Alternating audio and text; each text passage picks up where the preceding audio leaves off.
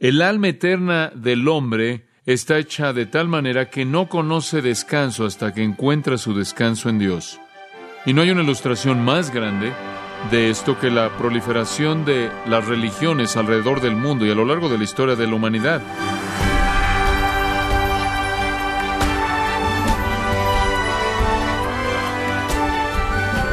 Filósofos reconocidos como Sócrates, Platón o Aristóteles tuvieron décadas para enseñar a sus pupilos.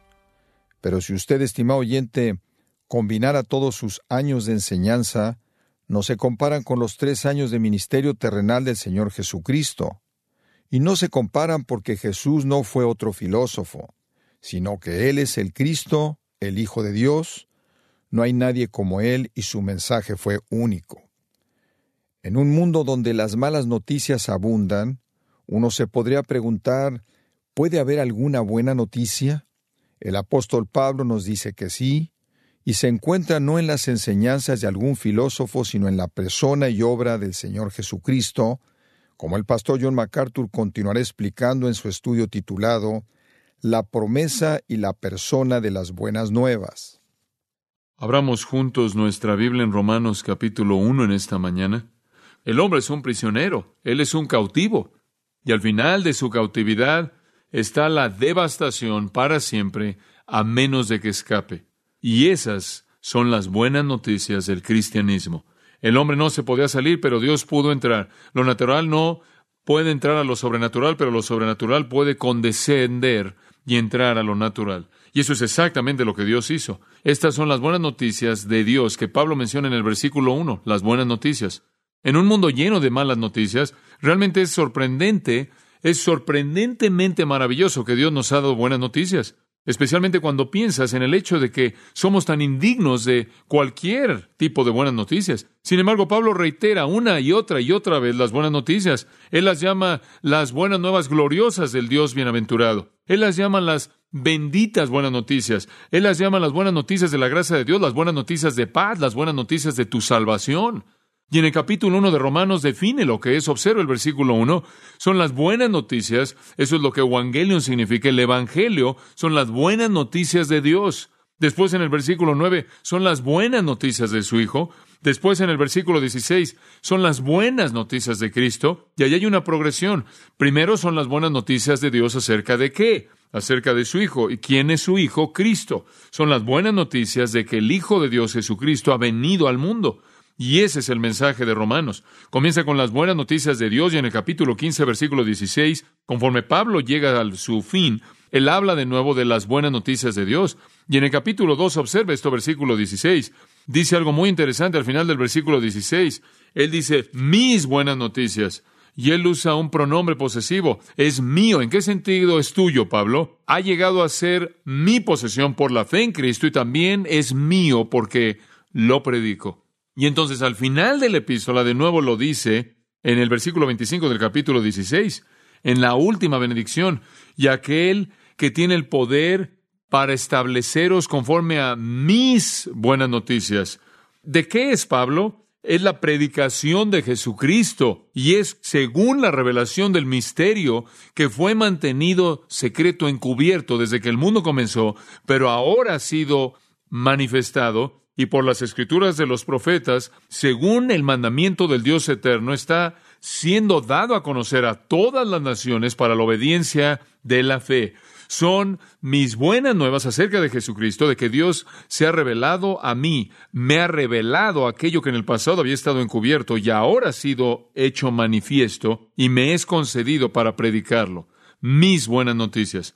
Si usted quiere conocer la verdadera clave, el verdadero sonum bonum, el enfoque real, verdadero, primordial del ministerio de Pablo son las buenas noticias de Dios. Esa es la razón por la que le dijo a los Corintios en el capítulo 2, versículo 2, yo estoy determinado a no saber nada entre ustedes excepto a Cristo y a Él crucificado. Esa es la razón por la que él dijo en 1 Corintios 9, 23, simplemente dicho, yo hago todas las cosas por causa de las buenas nuevas, buenas noticias, y no vine con excelencia de palabras, no vine con sabiduría humana. Todos los años de preparación, él dijo, hice eso a un lado y mi único enfoque son las buenas noticias. Dios ha venido, ha entrado a la caja para decirnos cómo es y decirnos cómo conocerlo y cómo escapar a su reino eterno.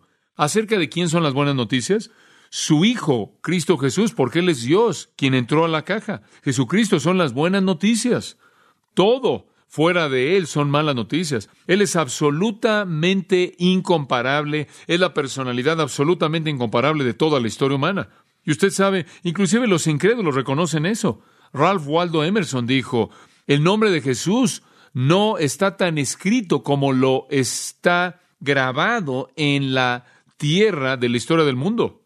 Sócrates enseñó 40 años, Platón enseñó 50 años, Aristóteles enseñó 40 años y Jesús durante menos de tres años. Sin embargo, la influencia de los tres años del ministerio de Jesús sobrepasa por mucho a los 130 años de el tiempo combinado de los tres más grandes filósofos de toda la antigüedad. Jesús nunca pintó una pintura. Sin embargo, algunas de las pinturas más finas de Rafael, Miguel Ángel, Da Vinci y muchos otros artistas lo encuentran en su inspiración.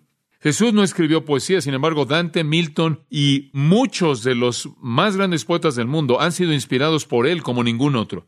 Jesús no escribió música, sin embargo, Haydn y Handel y Beethoven y Bach y Mendelssohn y muchos otros alcanzaron la más alta perfección de la melodía en los sonidos más dulces de composiciones acerca de él. Jesús obviamente infectado y afectado a la sociedad humana como ningún otro ser humano lo ha hecho. El Cristo incomparable son las buenas noticias y lo que las hace tan buenas noticias es que somos personas tan males y tan inmerecedoras de ello. No merecemos las buenas noticias. Carlos Wesley, creo yo, expresó el pensamiento correcto en este himno que escribió. Profundidad de misericordia. ¿Puede haber todavía misericordia que aún esté reservada para mí? ¿Puede mi Dios su ira tolerar y librarme a mí el primero de los pecadores?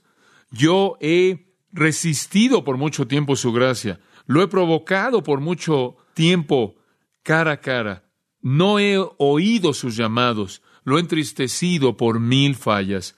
Y todos nos identificamos con eso, ¿no es cierto? Wesley dijo, yo no merezco las buenas noticias. Y eso las hace aún mejores noticias que Dios es tan lleno de gracia.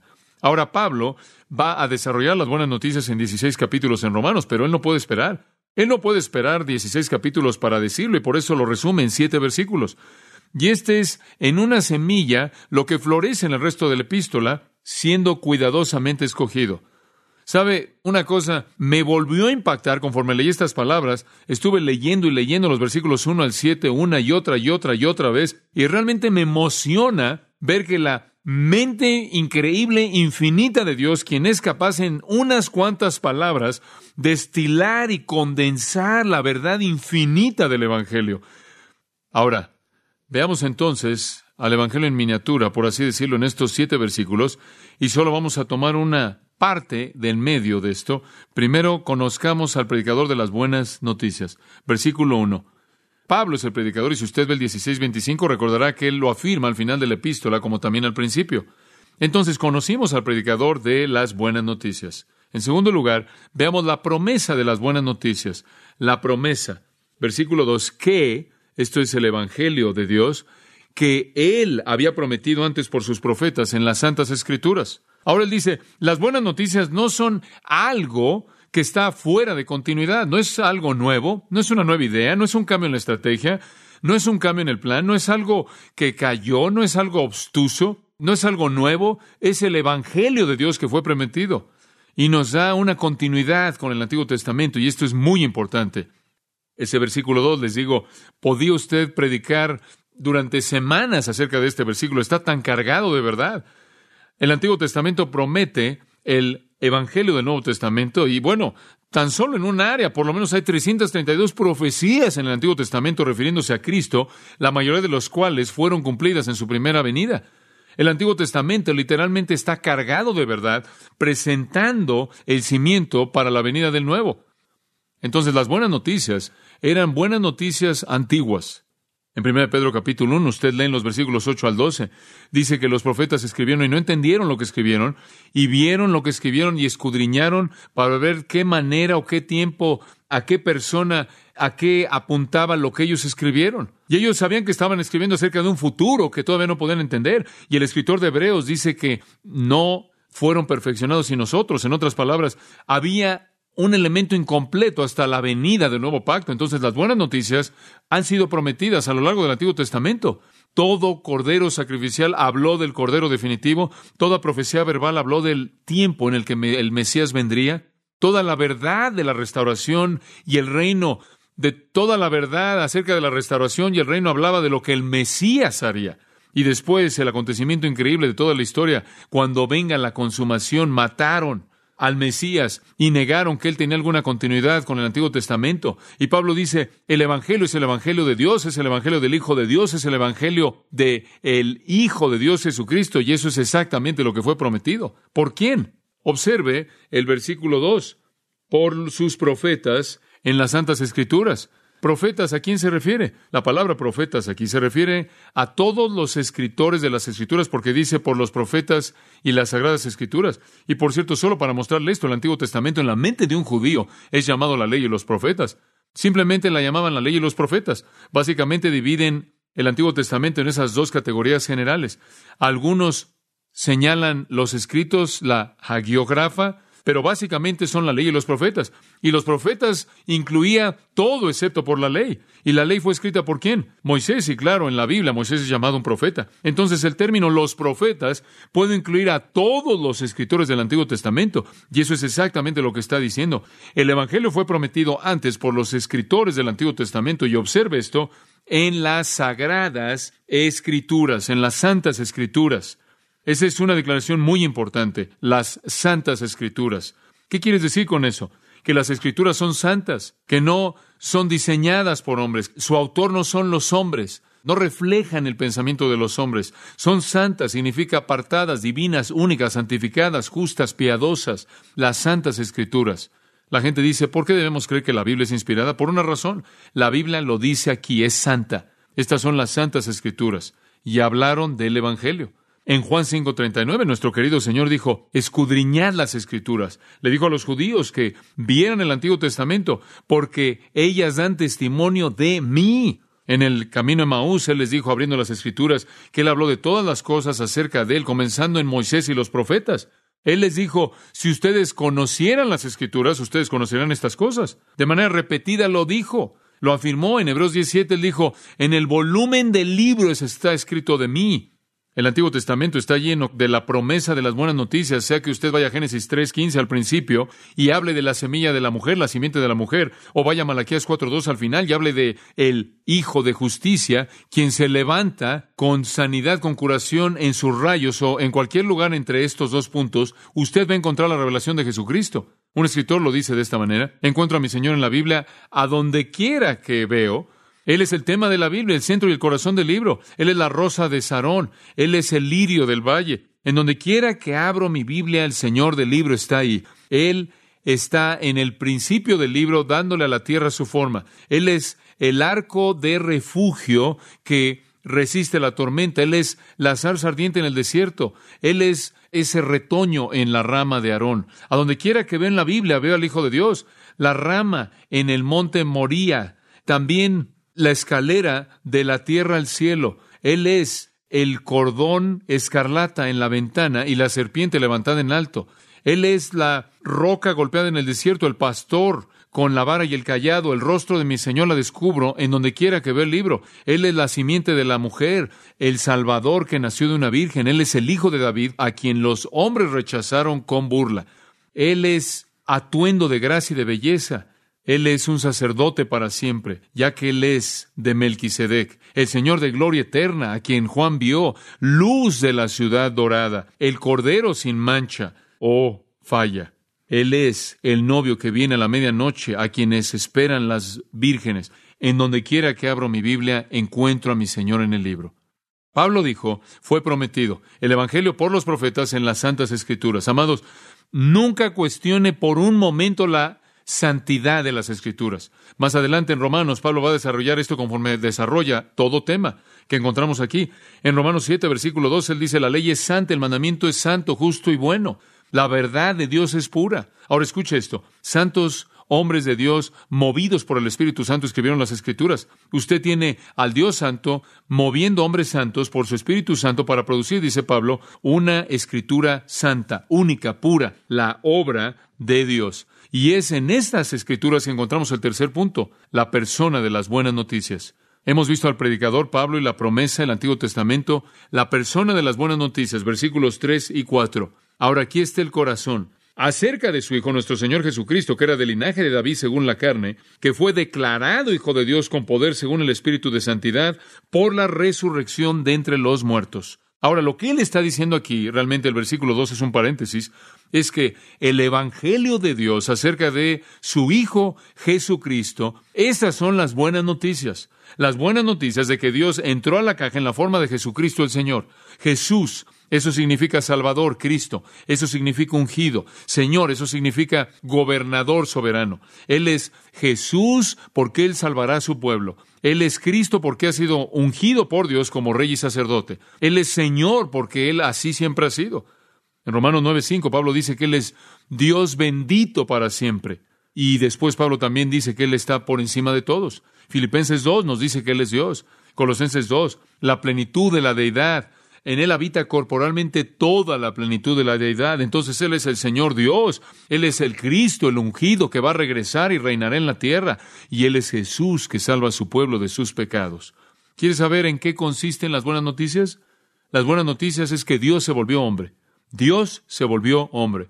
Un hombre real vino al mundo, nacido en una familia como todos nosotros tenemos una familia con carne, como nosotros tenemos carne. Él de hecho nació de una virgen no obstante, nacido de María. ¿Por qué? Para que se pudiera volver como uno de nosotros, según la carne, para que Él pudiera tener esa humanidad perfecta, para que Él pudiera ser un sumo sacerdote empático, compasivo, que nos pudiera socorrer, que pudiera entender, para que pudiera ser tentado en todo según nuestra semejanza, pero sin pecado, para que pudiera ser un hombre que pudiera morir por los hombres, que pudiera tomar el lugar de los hombres, que pudiera ser el sustituto de los hombres, que pudiera llevar la ira de Dios por los hombres. Tenía que ser un hombre. Él no fue cualquier hombre. Observe lo que dice. Él fue de linaje de David. No era cualquier familia, era la familia correcta, era la familia real, la única familia que tenía el derecho de gobernar en la tierra, el derecho de establecer el trono en el monte Sión, en ese monte santo en Jerusalén, la ciudad santa, y de ahí gobernar el mundo. Él era el hombre correcto en la familia correcta. Si no hubiera sido del linaje de David, él no podría haber sido el Mesías. Él podría haber contradecido segundo de Samuel capítulo 7, Salmo 89, Isaías 11, Jeremías 23, Jeremías 33, Ezequiel 33, Ezequiel 37.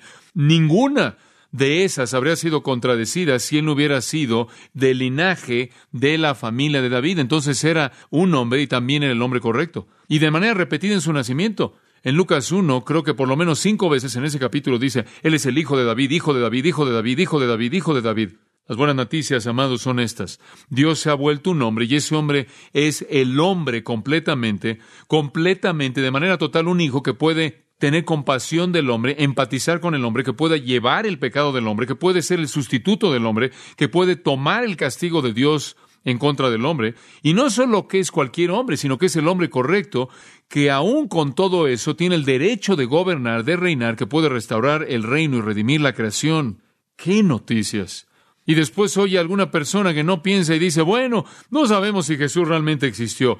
Sabe, inclusive aún fuera de la Biblia, la gente que tiene cierto sentido común, ni siquiera lo niega. Puede remontarse a los historiadores del tiempo antiguo. Tácito, que vivió en el 114 después de Cristo, nos cuenta que el fundador de la religión cristiana, Jesucristo, fue matado por Poncio Pilato en el reinado del emperador romano Tiberio. Es una realidad innegable, es un hecho establecido. Plinio, el joven, el más joven, escribió una carta al emperador troyano acerca del tema de Cristo y los cristianos. Josefo, el historiador judío, escribiendo en el 90 después de Cristo, aún antes de Juan, aún antes de que Juan escribiera Apocalipsis, tiene una pequeña nota biográfica de en sus escritos acerca de Jesús, quien es llamado el Cristo. El Talmud babilónico habla acerca de Jesucristo. ¿Sabe lo que Josefo dijo? Josefo murió antes de que Juan escribiera Apocalipsis, y esto es lo que Josefo, el historiador, dijo en el volumen 2, libro 18, capítulo 3, página 3, de Antigüedades de los Judíos, y cito, Ahora, alrededor de este tiempo, estuvo Jesús, un hombre sabio, y si es apropiado llamarlo un hombre, porque él era un obrador de obras maravillosos. De un maestro como tal, los hombres recibieron la verdad con placer. Él atrajo a sí mismo muchos de los judíos y muchos de los gentiles. Él era Cristo. Y cuando Pilato, ante la sugerencia del principio de que hombres entre nosotros lo condenó a la cruz, aquellos que lo amaban al principio no lo dejaron, ya que volvió a aparecerles al tercer día, como los profetas divinos habían predicho, y diez mil otras maravillosas cosas acerca de él. Y la tribu de los cristianos, nombrados así debido a él, no se han extinguido hasta el día de hoy. Fin de la cita. No hay manera de negar que él vivió y que fue un hombre. Y Juan dice esto, primero de Juan capítulo 4, versículo 2. Por esto conocéis el Espíritu de Dios. Todo espíritu que confiesa que Jesucristo ha venido en carne es de Dios. Y todo espíritu que no confiesa a Jesús no es de Dios. Y ese es el espíritu del anticristo. La gente que quiere negar que Dios vino en carne humana real son del anticristo. Él era hombre. Y quisiera apresurarme a decir esto, al llevar esto a una conclusión. Él tenía que ser más que hombre. Él también tenía que ser Dios, ya que si era hombre, aún el mejor de los hombres, aún el hombre correcto de la simiente de David, pero no Dios, entonces él no podría haber resistido el castigo de Dios. Él no podría haber resucitado de los muertos, él no podría haber vencido, sino que él habría sido conquistado como todos los hombres son conquistados. Y entonces el versículo 4 añade que él fue declarado hijo de Dios con poder. ¿Y cómo es que ese poder fue desplegado? Por el Espíritu, según el Espíritu de santidad. Esa es otra manera de decir el Espíritu Santo, a través de la resurrección de los muertos. Escuche, si alguna vez hubo duda alguna en la mente de alguna persona acerca de que Él era el Hijo de Dios o no, la resurrección debió haber concluido eso. Él tenía que ser hombre para alcanzarnos, pero Él tenía que ser Dios para levantarnos. Y entonces, la segunda manera, y obsérvelo en el versículo 4, la segunda manera en la que él manifestó que él era el Hijo fue su resurrección.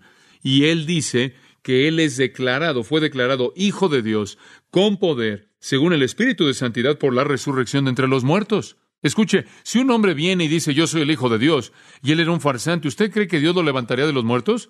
Dios estaría cayendo en las manos de un farsante. Si Dios resucitó a Cristo de los muertos, fue una afirmación de que lo que él dijo fue verdad. Y entonces Él nació en resurrección. Él es un hijo dos veces nacido. Y la clave de esto es la palabra declarado. ¿La ve en el versículo 4? Declarado. Podría ser traducida en varias maneras. Es una palabra maravillosa, es la palabra griega horizo. Y de ahí obtenemos nuestra palabra en español horizonte. Horizo quiere decir horizonte. Y horizonte es la demarcación clara, la línea de demarcación clara entre el cielo y la tierra, ¿no es cierto? Y lo que él está diciendo es esto. Pudo haber alguna duda en la mente de la gente acerca de que si él era el Hijo de Dios cuando vieron su humanidad, pero después la línea fue trazada con claridad absoluta, el horizonte entre el cielo y la tierra es hecho claro por su resurrección de los muertos. ¿Lo ve? Así, con la misma claridad que el horizonte divide el cielo de la tierra, con la misma claridad la resurrección divide a Jesús del resto de la humanidad. Él es Dios. Cuando Dios resucitó a Jesús de los muertos, la evidencia irrefutable lo distinguió, lo identificó como el Hijo de Dios del resto de los seres humanos tan claramente como el horizonte distingue al cielo de la tierra. Ahora escuche, Él se volvió hijo en la encarnación, pero eso fue claramente enfatizado para terminar con toda duda en la resurrección. Esas son las buenas noticias. Las buenas noticias es que Dios entró a la caja, se volvió un hombre. Las buenas noticias es, es que Él puede salir de la caja porque Él también es Dios y puede llevarnos a todos con Él. Y él demostró su capacidad de hacer eso en su resurrección de los muertos, lo cual fue capacitado por el Espíritu Santo. Ahora escuche, en el siglo XVIII, el Congreso de Estados Unidos de Norteamérica emitió una edición especial de la Biblia de Thomas Jefferson. Era una Biblia muy simple que Jefferson tenía. Era simplemente como su Biblia o mi Biblia, excepto que Jefferson la había leído y había editado y eliminado todas las referencias a lo sobrenatural. Y lo único que quería Jefferson de Jesús en su Biblia eran algunos hechos históricos en la enseñanza moral de Jesús, y él cortó lo demás. Y esta es la última declaración en la Biblia de Thomas Jefferson. Estas son las palabras de conclusión. Ahí estuvo Jesús y colocaron una piedra grande en la puerta del sepulcro y partieron. Ese es el final. Pero ese es solo el final de la Biblia de Thomas Jefferson. Ese no es el final del Evangelio, ¿verdad? Gracias a Dios porque nuestra Biblia termina con Él habiendo resucitado y regresando por los suyos. Buenas noticias, buenas noticias. Jesucristo ha venido a nuestro mundo para contarnos acerca de Dios, para llevarnos de regreso a la eternidad gloriosa de Dios. Cuando pienso en Jesucristo, pienso en el término de Pablo, su Hijo Jesucristo nuestro Señor. Y después este término en el versículo 4, el Hijo de Dios. Él usa todos los términos de lo que es Cristo. Me maravillo y me sorprendo ante la majestad increíble de la persona quien es las buenas noticias de Dios. Alguien escribió, conozco un alma que está inmersa en el pecado, que el arte de ningún hombre puede curar pero conozco un hombre, un hombre que puede hacer de esa alma pura. Y conozco una vida que está perdida para Dios, está atada a las cosas de la tierra, pero conozco un hombre, un hombre que puede traerles alma un nuevo nacimiento. Conozco tierras que están hundidas en vergüenza, de corazones que están cansados y se han desmayado, pero conozco un hombre, un hombre que puede incendiar esas tierras. Su sonido es nuevo, fuerte. Sus letras son flama y brilla como lenguas de fuego. Conozco un hombre, un hombre que puede encender el alma.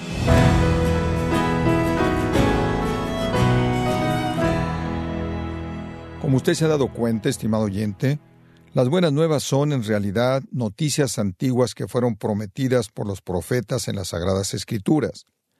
Como he escuchado hoy, el Cristo incomparable es las buenas nuevas, y aunque no las merecemos por la gracia de Dios, nos han sido dadas. Quiero recordarle que tenemos disponible la historia completa del Señor Jesús de manera cronológica e ininterrumpida en el libro escrito por el pastor John MacArthur, Una vida perfecta. Una vida perfecta es un devocional que nos presenta una inigualable armonía de los evangelios fusionando el material acerca del Señor Jesús en un solo hilo narrativo que le ayudará a entender la escritura y a crecer en la fe, y también incorpora los pasajes proféticos del Antiguo Testamento. Puede ordenar su copia en gracia.org o comprarlo en su librería cristiana más cercana. Si tiene alguna pregunta o desea conocer más de nuestro ministerio, como son todos los libros del pastor John MacArthur en español o los sermones en CD que también usted puede adquirir, escríbanos y por favor mencione la estación de radio por medio de la cual usted nos escucha en gracia a vosotros. Es importante conocer no solo el país y ciudad de donde usted nos escucha, sino también la radio. Para quienes contactan nuestro ministerio por primera vez, pueden solicitar una copia del mensaje de promoción sin costo alguno, un mensaje por oyente únicamente. Si usted vive en los Estados Unidos o Puerto Rico, escríbanos a Gracia Vosotros, P.O. Box 4000, Panorama City, California 91412. O puede escribirnos a través del siguiente correo electrónico radio arroba Le damos las gracias por su tiempo y sintonía en nombre del pastor John MacArthur y del personal. Y le comento que estamos orando para que Dios continúe extendiendo su gracia en usted mientras nos acompañe en la próxima edición para continuar desatando la verdad de Dios un versículo a la vez, aquí en Gracia a Vosotros.